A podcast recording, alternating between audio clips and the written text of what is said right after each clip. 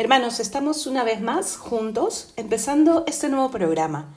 Un programa en el que en este mes de mayo honraremos a la Santísima Virgen. Si bien hablaremos de los dones del Espíritu Santo, la honraremos porque ella, al ser la llena de gracia, es el ejemplo fehaciente de cómo una persona que es totalmente ser humano puede vivir según la gracia de Dios y al modo de Dios aquí en la tierra para alcanzar el cielo. La Santísima Virgen que ha intercedido por nosotros desde el primer momento y sobre todo en estos últimos tiempos, cuando se ha dejado ver en, distintas circunstancias, nos recuerda y nos repite que el Señor nos llama a dejar el pecado, que el Señor está ya bastante ofendido. Nos dirá, por ejemplo, en Fátima, fiesta que hemos recordado el día de ayer, y nos anima a vivir según la gracia de Dios. Pues bien, entonces con su intercesión y su ejemplo, pidámosle al Sagrado Corazón de Jesús que nos muestre cómo nos quiere de fuertes y cómo nos quiere hacer fuertes, infundiendo en nuestras almas los dones de su Espíritu. Cuando nosotros hemos sido bautizados, hemos recuperado la gracia santificante y el Señor nos ha hecho hijos suyos. Esta gracia santificante llega a nosotros sobre todo de dos maneras, con los dones del Espíritu Santo y con las virtudes infusas en nuestra alma. Y con esta gracia santificante caminamos hacia la meta. Esta gracia, gracia santificante se recupera y se acrecienta con medios que el Señor nos ha regalado. Por ejemplo, los sacramentos. El sacramento de la Eucaristía y el sacramento de la reconciliación o confesión nos aumentan la gracia y están ahí para nosotros siempre. Em, las buenas obras, cuando se llevan a cabo en gracia, aumentan la gracia. La oración, el trato con Dios, aumenta la gracia. Y a más gracia, más fuerza tendrá en nosotros el obrar, el obrar de su Espíritu a través de los dones y con las virtudes infusas. Y bueno, y ustedes dirán, nos habla de los dones y de las virtudes. ¿Hay diferencia e, entre ambos? Sí, sí las hay. Cuando hablamos de virtud podemos entenderla como la participación de la vida de Dios al modo humano. Y cuando hablamos de don, hablamos de la participación, pero al modo divino y de la vida de Cristo. Me gusta mucho el ejemplo que da Monseñor Munilla cuando habla de los dones del Espíritu Santo. Él dirá, imagínate que, que tú, que yo somos un barco, un velero, un barco, ¿no? Las virtudes moverán ese barco a fuerza de remos. En cambio, eh, los dones del Espíritu Santo las moverán a fuerza del viento que sopla las velas. Entonces, claro, aquí es lo que podemos entender es que en la virtud el protagonista eres tú, soy yo, ¿no? Movido por la razón. Entendemos lo que nos está diciendo la virtud y vamos en pos de. En cambio, en el don, el protagonista es el Espíritu de Dios y nosotros estamos para dejarnos llevar. Por eso se cumple o se explica tanto el obrar del Espíritu Santo con la frase de Jesucristo, ¿no? En el capítulo 14 de Juan, cuando nos dice en la última cena que su Espíritu nos lo enseñará y nos lo recordará todo. El Espíritu nos regala pues un don de connaturalidad con las verdades de Cristo, con las verdades de Dios. Hace que sea mucho más fácil adherirnos a su predicación. ¿No te ha pasado alguna vez que se te hace tan fácil creer aquello que se ha predicado o se hace tan tuyo aquello que Cristo nos ha querido mostrar en su vida, pues a más Espíritu Santo, más sencilla será nuestra adhesión a la fe. Por eso se entiende también que almas incluso que no hayan estudiado nada, hayan alcanzado un doctorado en la sabiduría de la fe, al mismo nivel que, que grandes eruditos. ¿Por qué? Porque al tener un corazón tan abierto al Espíritu de Dios, han recibido la sabiduría, la ciencia, el entendimiento de Dios, y nada puede estar por sobre eso. O por ejemplo, la prudencia, la fortaleza de aquella, o la piedad de aquella persona eh, mayor, de fe, que tal vez no ha vivido todo lo mucho que puede haber vivido o estudiado el mejor de los consejeros, uno dice, ¿y de dónde brota y de dónde sale? Justamente de un alma llena de Dios, llena del Espíritu de Dios.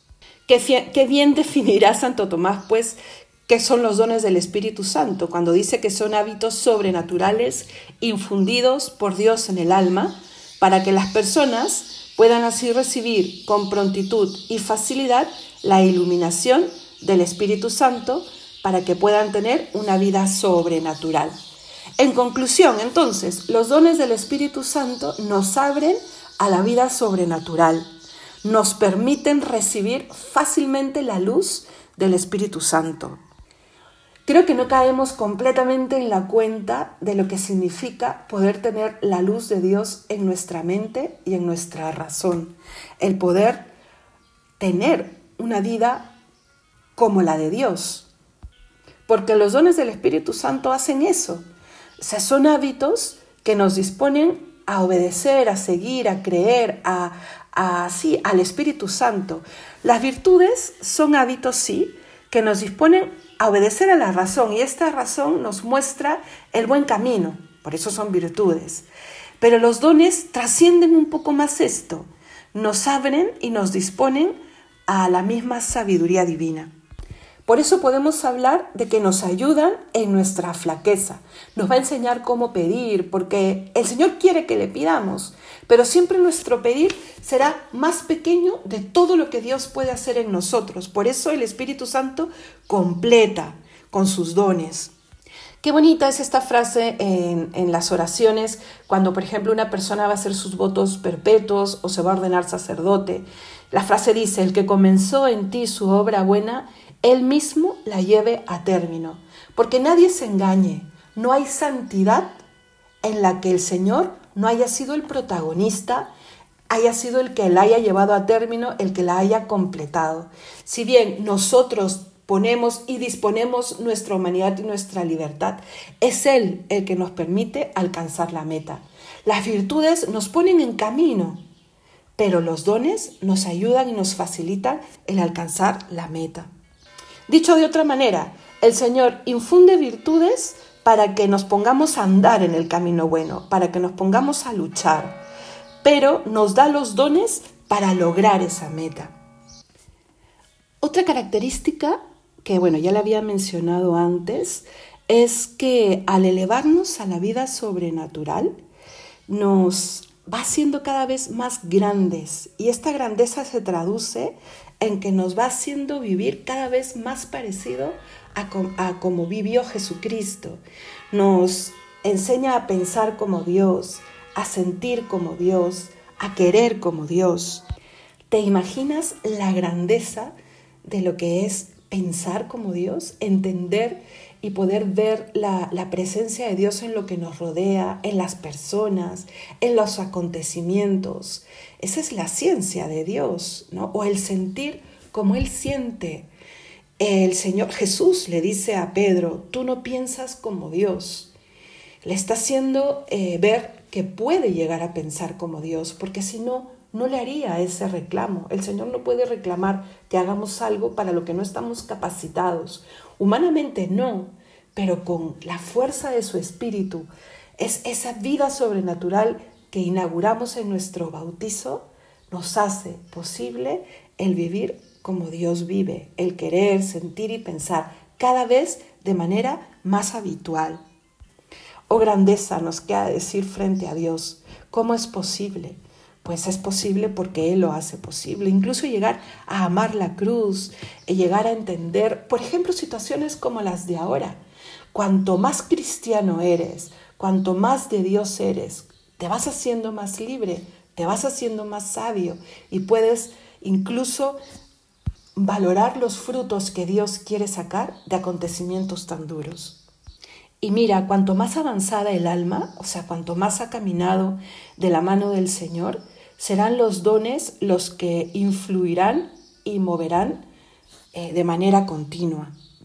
¿Y cómo obra mm, si bien la virtud obra en el alma de manera activa, o sea, soy yo el protagonista, ¿no? Lo decíamos, soy yo el que, el que me lanzo a obrar prudentemente con la fuerza de Dios, con la gracia de Dios, por supuesto. En el don, ¿no? Es el alma la que se deja llevar. Cuando lo que está moviéndome es el don de piedad, por ejemplo, es el alma la que recibe. En la virtud de la oración somos nosotros los que nos estamos disponiendo y hay lucha, hay distracciones, eh, pero eso está bien. O sea, yo creo que siempre será la puerta para el don de piedad. Pero cuando obra el don de piedad, el alma está ahí quieta y recibe del Señor. ¿Y por qué todo esto? Por un único fin. El Señor quiere que seamos santos. El Señor quiere que lleguemos al cielo. Y por eso quiere que cada vez sean, como les decía, más habituales y que haya un perfecto trabajo en equipo entre la virtud y el don para alcanzar la plenitud. Y por eso es tan bonito ver cómo uno va pasando de un escalón al otro, de un escalón al otro. En la vida con Dios siempre será un ir a más. Por ejemplo, de entender lo que es el amor o la caridad a querer trabajarla y vivirla y suplicarla con la virtud de la caridad y luego con el don del Espíritu Santo, que esa virtud se transforme en caridad heroica, en virtud heroica, para poder hacer real lo que San Pablo dice, amar sin límites, perdonar sin límites, no llevar cuenta del mal. Eh, ¿Cómo se puede amar así? Solamente con la fuerza del Espíritu Santo. Bien, entonces, habiendo ya recorrido todo este camino para entender bien la grandeza de un don y cómo obra, pues ¿cuáles son? En Isaías están mencionados. Vayamos a Isaías 11, capítulo 1, y dice, reposará sobre él el espíritu del Señor, espíritu de sabiduría e inteligencia, espíritu de consejo y fortaleza, espíritu de ciencia y temor de Dios y le inspirará en el temor del Señor. No juzgará por las apariencias, ni sentenciará de oídas. Qué bonito cómo acaba, ¿no? Cuando tienes los dones del Espíritu Santo se hace vida esto de no quedarte solo en las apariencias ni en oídas, trasciendes, alcanzas un vivir sobrenaturalmente, incluso aquí en la tierra. Pues bien, ustedes me dirán, pero en esta lista solamente hay seis. Sí, Será más tarde la Vulgata, que así se conoce la traducción de la Biblia al latín hecha por San Jerónimo, donde se añade el don de piedad. Estamos hablando del siglo IV, del siglo V, ¿no? Y la Iglesia a partir de ahí siempre ha considerado que son estos siete. Y es importante, mira que estamos mirando el Antiguo Testamento, ¿no? Cuando se habla pues de que de, de un retoño del tronco de Jesé, brotará alguien que tendrá todas, todos estos dones, pues estos dones son, han sido primero para Jesucristo. Y porque son de Jesucristo y Él nos lo entrega todo al entregarse Él mismo, pueden llegar también a nosotros. Por eso la palabra don, no los merecemos. Y es con la primera actitud con la que tenemos que enfrentarnos a ellos. Son un don, son un regalo, son parte de Cristo que lo ha entregado todo por nosotros. En las siguientes eh, sesiones, en los siguientes capítulos, los iremos viendo uno por uno, pero ahora quiero explicarles que podemos decir que cuatro de ellos van a obrar en nuestra razón y tres de ellos en nuestra voluntad. Nuestra alma inmortal tiene potencias. Una será la inteligencia, el entendimiento o la razón y la otra es la voluntad. Entonces, ¿cuál obra en cuál? Mira, en nuestra razón tenemos los siguientes. El entendimiento, la sabiduría, la ciencia y el consejo. Y en la razón obrará la piedad, la fortaleza y el temor de Dios. Ya sabiendo cuáles son, sabiendo cómo obran y su grandeza, lancémonos hermanos desde ahora a mirar con mayor atención esos dones que tenemos en nuestra alma desde el bautismo. Intentemos que salgan a relucir, supliquemos que crezcan cada día más, pidámosle al Espíritu Santo que obre en nosotros, para que se haga real esta vida moral buena que los cristianos eh, podemos tener cuando nos vemos sostenidos por los dones del Espíritu Santo. Así lo explica el Catecismo de la Iglesia Católica cuando empieza a hablar de los dones. Y es cierto, con el Espíritu Santo podremos vivir y obrar el bien cada vez mejor. El catecismo también dirá, miren, ¿ah? que los dones completan y llevan a su perfección las virtudes de quienes los reciben. Hacen a los fieles dóciles para obedecer con prontitud las inspiraciones divinas. Saben que hay un, gran teólogo, un sabio, que dice que si durante un mes nosotros correspondiésemos permanentemente a las mociones, que son las inspiraciones del Espíritu Santo, nos haríamos santos porque realmente obra tanto y es tan, tan fuerte eh, todo lo que se mueve dentro de nosotros por el Espíritu de Dios, que si fuésemos cada día más conscientes, podríamos hacernos más rápido como el Señor quiere que seamos. Así que con mucha ilusión, con mucha ilusión y mucha confianza, a pedirle al Señor que seamos cada día más como Él y que seamos agradecidos y que pidamos que sus dones sigan obrando y haciendo maravillas en nuestra alma. Y como dice Isaías 41, no estés pensando en cómo lo harás. Yo te daré las fuerzas, dice el Señor. Estos episodios van por este tema, para que seamos fuertes, pero fuertes en el Espíritu de Dios, no solo con una fortaleza humana, porque esa tiene límites, sino con la gracia del Espíritu que nos quiere como Él, fuertes, valientes, decididos, prudentes, etcétera, etcétera. Que el Señor los bendiga y que esto que dice San Pablo en la carta a los Romanos capítulo 8 versículo 14 sea el mejor cierre de este capítulo, que es la introducción a los siete siguientes. Y dice, todos los que son guiados por el Espíritu de Dios son hijos de Dios, y si hijos, también herederos herederos de Dios y coherederos de Cristo. Que Dios los bendiga, hermanos.